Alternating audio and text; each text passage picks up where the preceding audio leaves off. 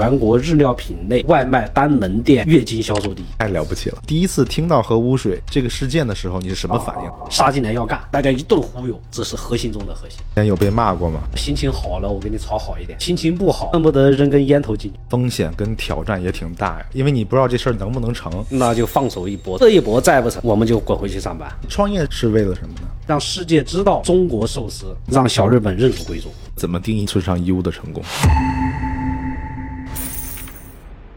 ？Hello，大家好，欢迎来到 New Money 研究所。今天我们请来的是拥有八十多家连锁餐厅的村上一屋创始人何世元何总啊、何总跟大家做个自我介绍。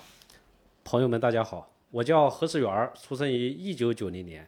是目前咱们村上一屋连锁餐饮品牌的创始人，很高兴在这里跟大家见面。同样是九零后，这个何总比我长得还要老成一点儿。 哎，对，何总，你介绍一下你这个小时候成长经历。我出生在云南对一个相对偏远的小乡村里，爸爸种地，啊母亲呢做点这种小生意，就是以卖豆腐为生。我们家兄妹也比较多，对，我最小，排行老六，所以在一零年的时候就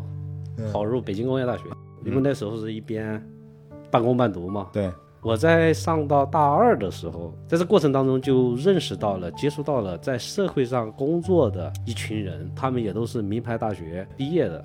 但是现状呢，并不是那么的乐观和理想。对，没有想象中那么好。对，所以这是我促使我对读书这件事情思考的一个原因。觉得这个读书好像也没太大的这个前景和前途。其实读书不是没有用，而是选择你想未来想做什么事情，针对性的去学习和读书，它是有巨大的作用。没错，所以我大三那一年，我只干两件事情，一个就在外面打工，嗯，一个就是泡图书馆，反正专业课是不上的，一年读两三百本书，对也给自己的思想也架构了一些东西。我做的第一份兼职是去必胜客里面端盘子，哎，那时候我记得是十二块钱一个小时，比较辛苦。后来做了一段时间以后，我觉得这个工作能让我挣到我的生活费，但是我学不到东西，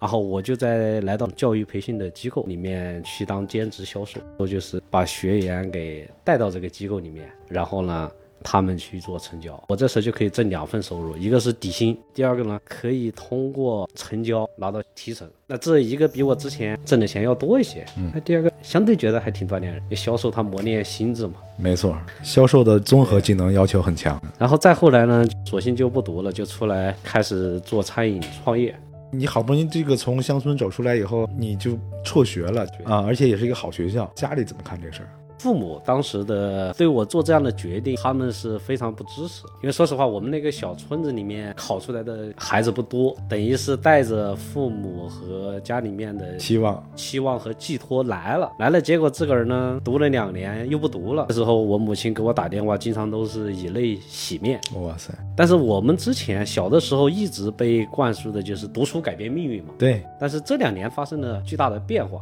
今天读书，大多数人来说能够找一个相对不错的工作，但是这个不错的工作呢，阶段性的能够解决自己的温饱，不能够让父母、让家里面能够有一个很大的改观和改变。因为我父母年纪比较大了，对，想让他们在有生之年能够提前的过得好一点，明白，所以我就索性走创业这条路。一旦成功了，嗯。他肯定就能够实现我们心中的很大的这种想法和抱负。创业第一件事儿是做什么呢开奶茶店。 ？OK，那时候手头有点积蓄了，嗯，哎，想着说是开个餐饮相关的吧，对，别的咱也不会。嗯，小时候呢，或多或少家里面还有跟着母亲磨豆腐、卖豆腐的经历。奶茶店相对简单好入手，对，而且花钱也不多。然后呢，就集合着一帮同学，差不多有六七个人吧，嗯，然后大家一块儿凑钱，在学校旁边盘了一个奶茶店，就开始了自己的第一次的创业创业，成功了吗？当然是血淋淋的教训。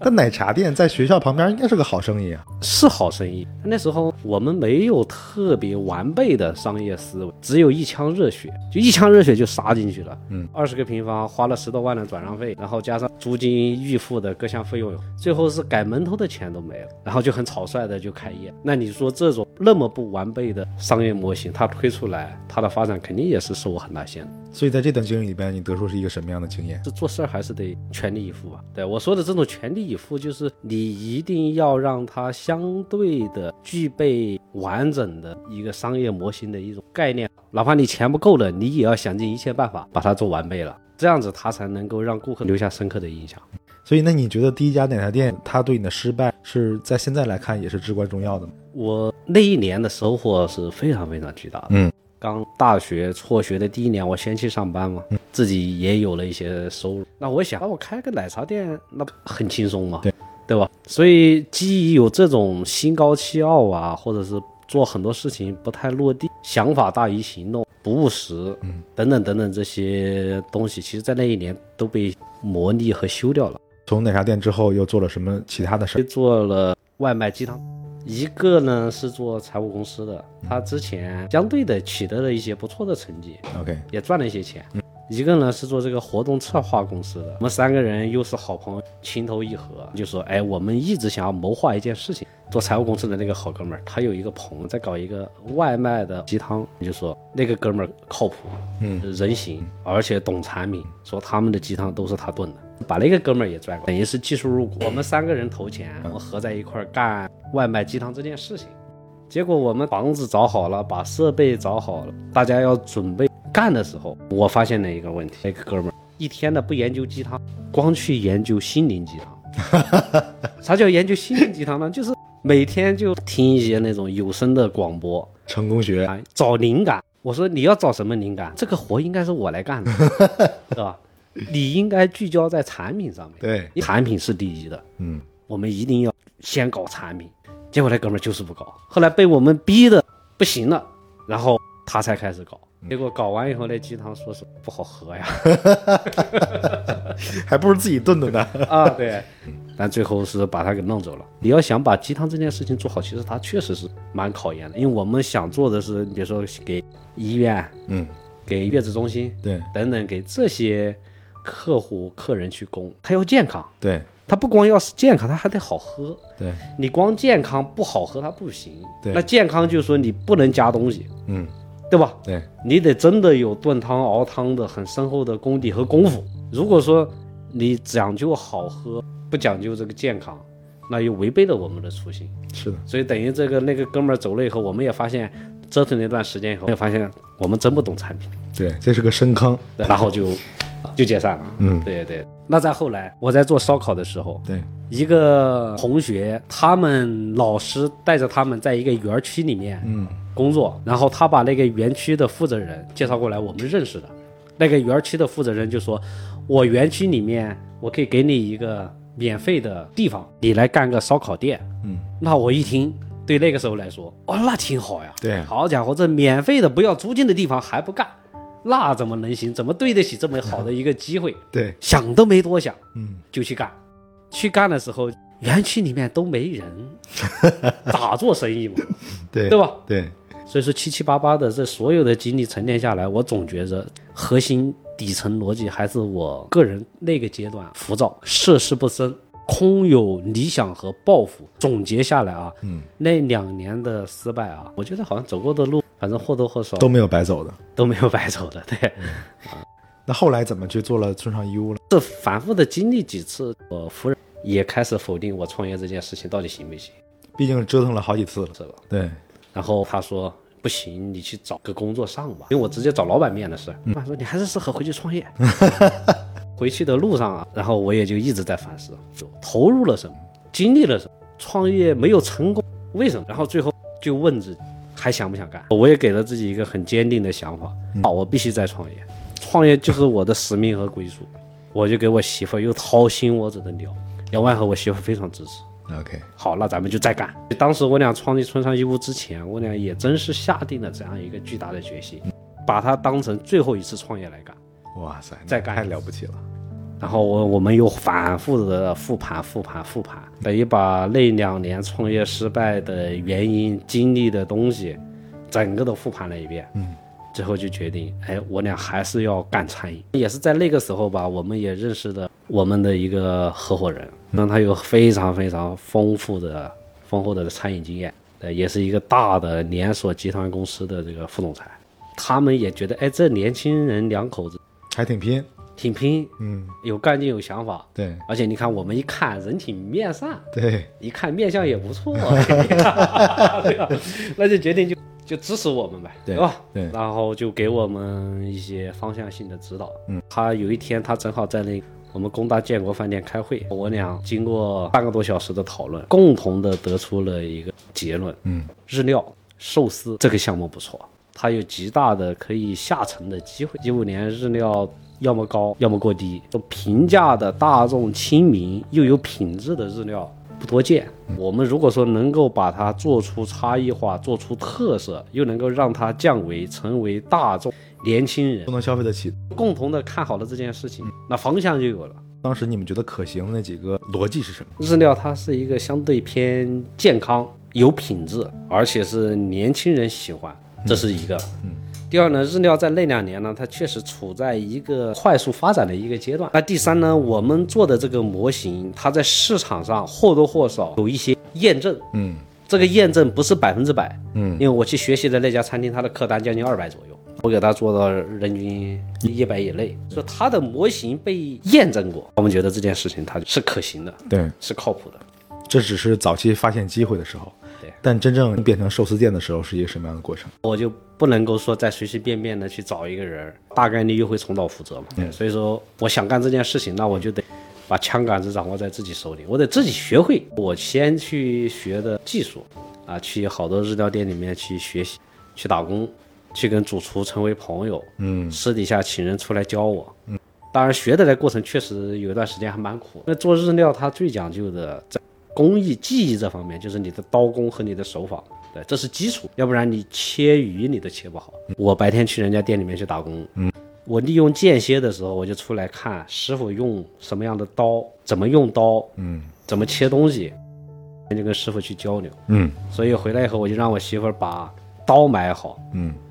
然后让他把萝卜买好。每一次下班回来以后，我就开始自己私底下就练刀工，哦练三到四个小时，哇，对，就练到手抽筋的那种感觉。不到一个月的时间，我的刀工突飞猛 进，半年多的时间，自个儿就掌握了我那套菜品的操作，嗯嗯学会了。嗯，对，所以呢，基本上这个过程你是练了半年之后，再正式把它改造成一个寿司店的。是的，是的。我们做村上义务的时候，确实也吸取了之前的几个经验和教训。虽然说我那个时候欠的钱已经很多了，嗯，不是欠了七十万的外账。如果说用之前我的桌椅，我能省钱啊，对，我能够最低成本的再去试错呀。但那个时候教训很深刻了，嗯，就是一定不能再这么搞，哪怕是自己砸锅卖铁，也必须让它能够正规化。正规化。嗯，所以我们请了专业的设计师设计的门店，嗯，然后花了钱重新对门店进行了装修，所有原来餐厅里面留下的设施设备一律全不要，嗯，全新的整个一整套的匹配过来。但那个时候的风险跟挑战也挺大呀，因为你不知道这事儿能不能成，但是前期成本已经花出去了。确实是把它当成了最后一次，这一搏再不成，我们就滚回去上班。什么时候觉得前期的我们的所有的期待已经开始被验证了？开业的第一天，我们就很兴奋了。装修完，开业的时候大概五六点钟，结果开业的第一天晚上，我们二十平米的店，就我两个人卖了三千多块钱。嗯，啊、我跟我媳妇儿很兴奋啊，因为之前我们奶茶店是我开一整天都没有卖到过三千块钱以上，哦，我开这个日料店几个小时，对，还没有任何的宣传和推广，哦，自然客流，流水就就就好像那个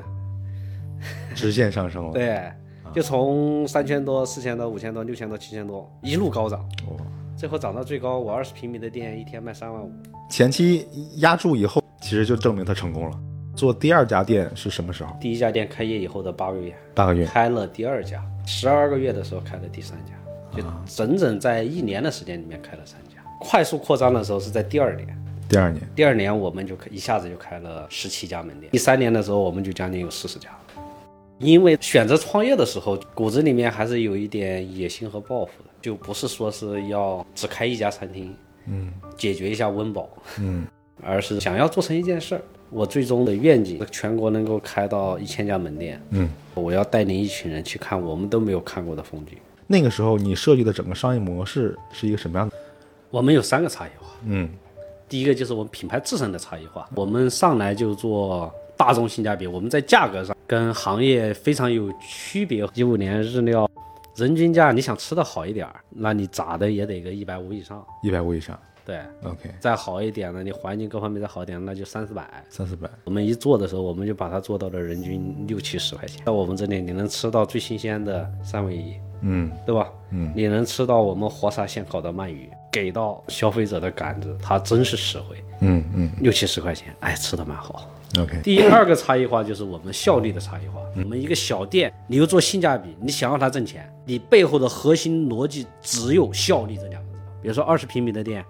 别人卖八千，嗯你能不能卖一万五？别人卖一万五，你能不能卖三万五？嗯啊，正好在一五一六年，嗯，外卖兴起，村上义乌算是吃了第一波红利，日料行业外卖的红利。一天做外卖，甚至是到今天，嗯，我们应该是日料这个行业外卖的，不说第一，嗯起码也是前三，就是线上加线下结合双轮驱动的一种模式。嗯第三个差异化就是我们连锁化扩张的差异化，我们采用了我们合伙人的模式，能够深度的绑定人，让我们传统的拿工资的职业经理人，在我这里都是老板心态。 ，OK，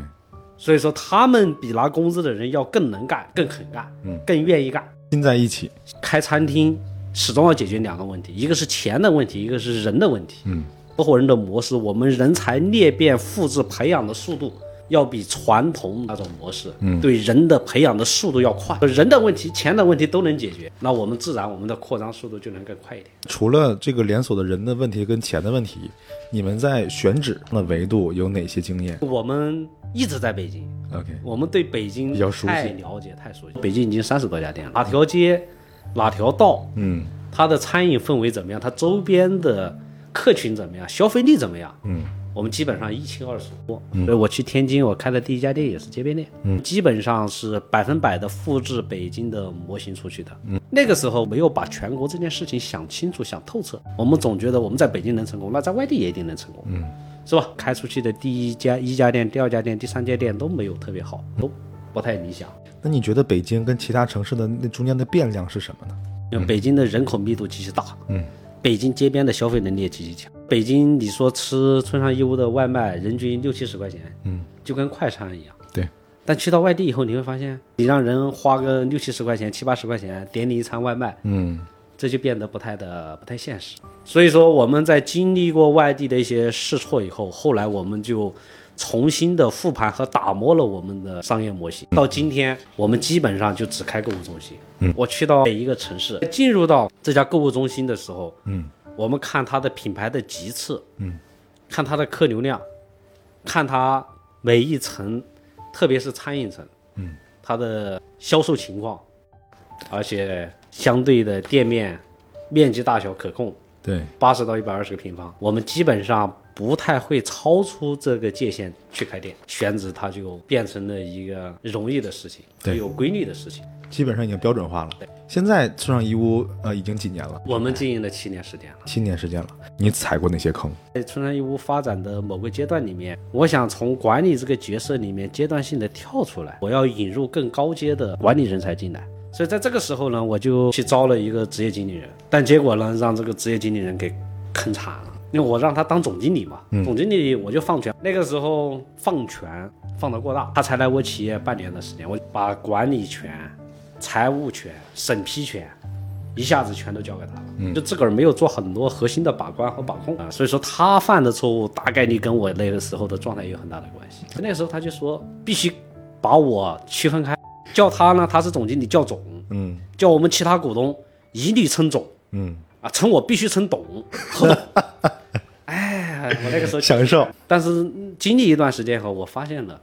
团队慢慢的跟我就梳理了。远了，就是大家不再像之前一样敢于跟我讲真话。结果交给他以后，他在我企业里面就做了很多不太 OK，好的事情，呃伤害太大了。对，伤害比较大。那是一次巨大的用人的失败，嗯，啊，然后经历那个事情以后，我还是又把自己拉回来了不要飘， 还是要回归创业的本质和初心。这后来我说，以后谁也不许再叫我老板，谁要叫我何总，罚领导的钱。我们也慢慢慢慢的又又回归到当时那种蛮亲切的一个兄弟姐妹的状态了。疫情期间是怎么扛过来的？对你的伤害有多大？我们活得其实还蛮好的。二零二零年二月底、三月初的时候，我们就发起了这样的这个号召和响应。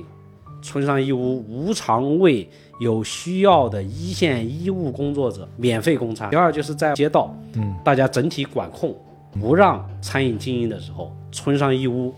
被街道鼓励经营，因为我们给定点的医务工作者供餐，我们在做保障。那个时候，我们北京十多家定点医院，还有一些社区、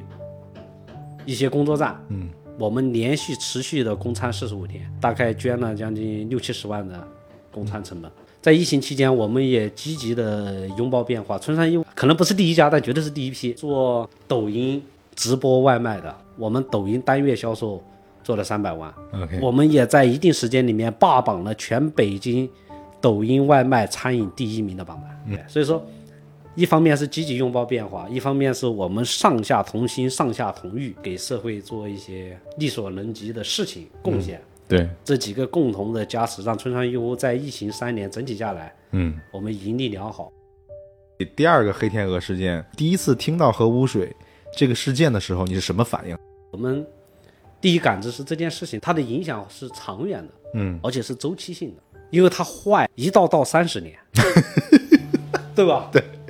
你说这三十年会发生多少次，对对吧？对稍不留意，对行业又来当头一棒。 ，OK，有几个企业能扛得过一波又一波的黑一天鹅，波又一波的黑天鹅，嗯，对吧？对，扛不过。说实话，这个日本在做事情上面啊，它确实不太仁义，嗯不厚道。你就像倒核污水这件事儿，嗯，对吧？完全不顾全球生态，嗯完全不考虑周边国家大家的这个生存，嗯说排它就排了，对整个日料的打击可以说是巨大和致命的。日料这个行业整个的经营业绩下降了百分之五十、百分之六十，这个一定会面临着很大程度的重新的洗牌和规模的缩减，对吧？有可能过去十万家日料，因为这个事情可能会减掉三万家、四万家，嗯甚至更多。我们起初做日料的时候，也研究了日料它一些核心菜品和品类的起源，其实是从中国传到了日本。 ，OK，那个时候是海边的渔民为了保存食物，嗯用醋这些东西来腌制大米和鱼肉。嗯他们出海捕鱼，能够保存的时间较长。嗯后来呢，它就传到了日本，日本觉得哎这东西挺好，在他们国家慢慢慢慢的发扬光发大，扬成为了大众美食，嗯后来又传遍世界。我们做这件事情也有一个初心和动力，啊，有一天让村上义乌走出国门，嗯，走向世界，能够让世界慢慢慢慢的知道村上义乌这个品牌，嗯，慢慢慢慢的知道寿司的起源嗯在中国。我们就是要有一天让世界知道中国寿司，嗯，让小日本认祖 归宗。有这样一个牛逼强大的想法和愿景。对。你在做日料期间有被骂过吗？因为村上义乌一直有线上的直播嘛，嗯这一次算是被骂的挺惨。 ，OK，你看，在日本核污水这件事情发生以后，嗯，我们线上一开直播的时候，真就千夫所指，一片骂声。 OK，这个时候你还买日料，这个时候你还吃日料，这个时候日料怎么怎么怎么样？ 日料那一段时间是所有的餐饮相关的平台对，给这个品类限流、嗯降权，直播嗯直播做不了，其他其他活动搞不了，等于很长一段时间生存确实是面临巨大的压力。所以说，我们后来就重新调整模型，我们从日料嗯升级成亚洲菜融合小馆儿，嗯我们还是以最初村上义乌那些招牌菜为打底，嗯我融入了一些韩式的、泰式的、东南亚的一些经典菜品。那我们升级这样定位的时候，就能够慢慢慢慢的从之前嗯跳出来，而且我们在菜品升级、菜单升级的同时，对我们把它做得更大众，嗯，人均花五十到六十，在村上义乌就能吃得不错了，走进千家万户的嗯一种餐饮的形态。嗯但后来我们在升级改完亚洲菜融合小馆以后，我们在十月中的时候做了第一场直播，第一场直播我们就卖了将近一百万， ，OK，说明我们这样的改变还是赢得和顺应人心的。是的对。那现在整体的这个村上义乌的经营情况，包括门店数量怎么样？我们还是八十家店左右。从长远的角度上来说，实际是为了更好的发展，嗯，就是把拳头给它先收回来，收回来，举起一下力量再打出去。你那你觉得现在这餐饮这个行业的核心竞争力到底有哪些项目？过去可能是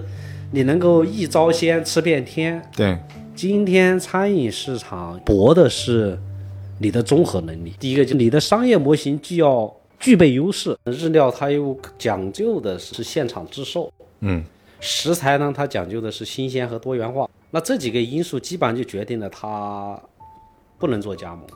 嗯，只能做直营。但做直营，我们就思考我们能不能把它做得可控，嗯，但是管理又能够相对的简单，能够真正的解放管理的成本，负担和压力。那第二呢，就我们一直在不断的打磨和迭代我们的菜单，一年平均会迭代和更新我们三到四次菜单。那每一次菜单迭代的背后，顾客思维、效率，还有我们的标准化的推进，这几个逻辑是从经营的角度上来说，如何能够让它高效运转的同时，嗯，能够让这个门店的经营和盈利能力变得更强。对，那第三个点还要有一个不断迭代、不断强大的团队和组织，然后你才能够在这个行业里面才能够立足、生存和发展。如果说这个企业的组织能力不强，组织不行，那它大概率也会成为一个短暂的烟火。我们共同打造的是一个四共原则，嗯，就是共情、共创、共享、共担，就大家的利益导向是一致的。背后还有我们的师徒制，还有我们的这个赛马制，就大家能够去培养人，去带动人，不把眼光永远局限在一个单个门店里面。对，他们在培养人、复制人的同时，那就意味着他培养了多少个门店的优秀的合伙人，嗯，那他们又能够参与这些合伙人和合伙门店的投资。对，对吧？所以说他想挣更多钱，那你就去培养更多的优秀的合伙人嘛。嗯，我们培养的是有企业家情怀的合伙人。嗯，什么是企业家情怀？就是愿意能够跟着公司一起发展，一直走下去的这部分人。嗯，啊这就是有企业家情怀的。我觉得这个人才的培训、培养机制和激励机制真的是一个核心。特别是连锁餐饮来说，这是核心中的核心。这些集合起来，你才能够在这个行业里面才能够立足、生存和发展。那你觉得怎么定义村上义乌的成功？村上义乌，我的对这个品牌的理想，我是希望它有一天能够成为一个真真正成为一个平台型的企业，通过合伙人的模式，真的让很大一部分人改变了生活，甚至对一部分人来说改变了命运。他们都透过这件事情，在这个社会上面，在他们那个家里面，获得了很多被人尊重，这是一件极其让我开心和幸福的事情。嗯，那我就想会透过我的努力，让村上义乌成为一个千店以上的品牌。嗯但村上义乌对我个人而言，它一定也不是我的终局。 ，OK，好，那就早日祝我们的这个村上义乌开上千家门店、万家门店。 好，谢谢黑总啊，干杯！下面。